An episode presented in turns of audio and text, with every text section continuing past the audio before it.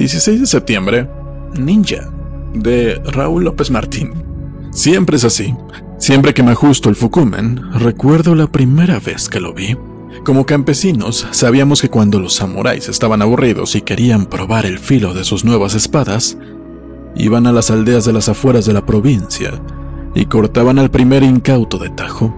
También sabíamos que enfrentarse a un samurái significaba la muerte, cuando menos para el ofensor y todo su linaje. Nuestras únicas opciones eran soportar sus abusos o huir. Muchas veces, incluso tratar de huir era inútil.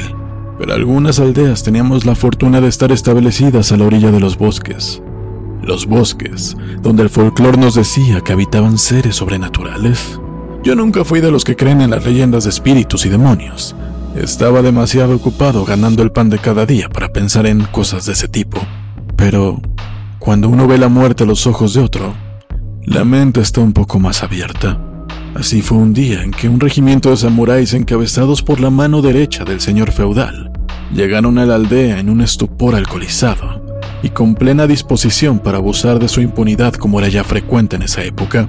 Siempre fue así, imprudente e impulsivo, especialmente cuando se trataba de injusticias y atropellos.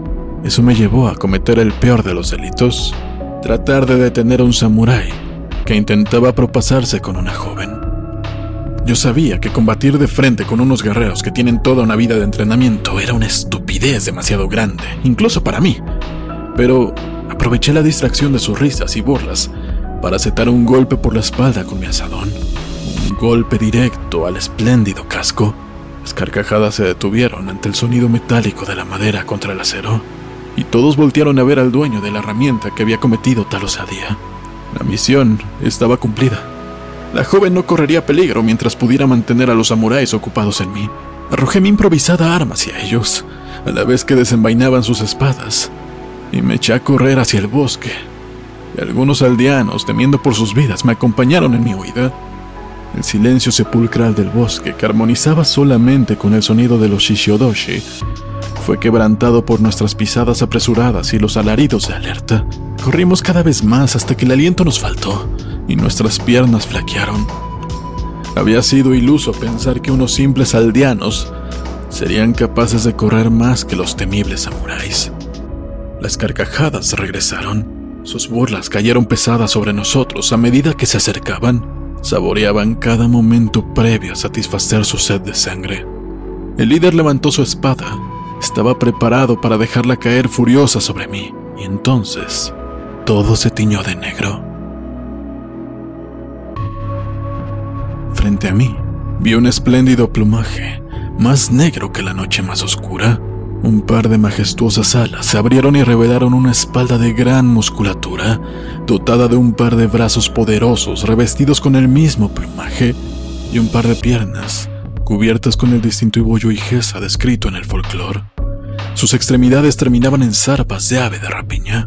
¿Era uno de ellos? Mi incredulidad se desvaneció por completo en ese instante.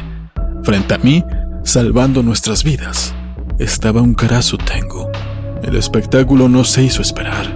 Los samuráis, envalentonados por el alcohol, la sed de sangre y su superioridad numérica, atacaron al mítico ser, quien, con la gracia y finura de aquel que domina sus habilidades al máximo, despachó a todo escuadrón sin dificultad alguna sus movimientos precisos, su cadena fluida, ataques y defensas exactos encadenados en lo que parecía una danza que pudiera ser letal, pero que estaba destinada simplemente a desarmar a sus atacantes. Después de todo, un samurái que perdía su espada debía cometer seppuku al haber manchado su honor, después de conseguir una victoria indiscutible frente a los samuráis y contemplar su huida.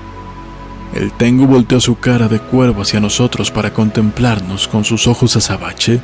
Sin saberlo entonces, nos habíamos convertido en sus discípulos. Días incontables pasaron bajo la tutela del guerrero legendario. Días innumerables en los que fuimos testigos de que los cuentos se quedaban cortos en comparación con la realidad. La preparación recibida en el combate marcial, las ciencias y el sigilo nos cambió irremediablemente. Nos convertimos en algo más que simples aldeanos que se podían defender. El Tengu nos convirtió en una fuerza de élite invaluable para el conflicto por venir. Éramos buscados por los señores feudales para realizar las misiones y tareas que no podían realizarse a la luz y que debían ser cumplidas a una costa de la vida misma. Siempre es así. Siempre que me ajusto el Fukumen antes de una nueva misión lo recuerdo. El día en que el aldeano dejó de existir y se convirtió en la sombra, en el invisible, en el que resiste, en el ninja.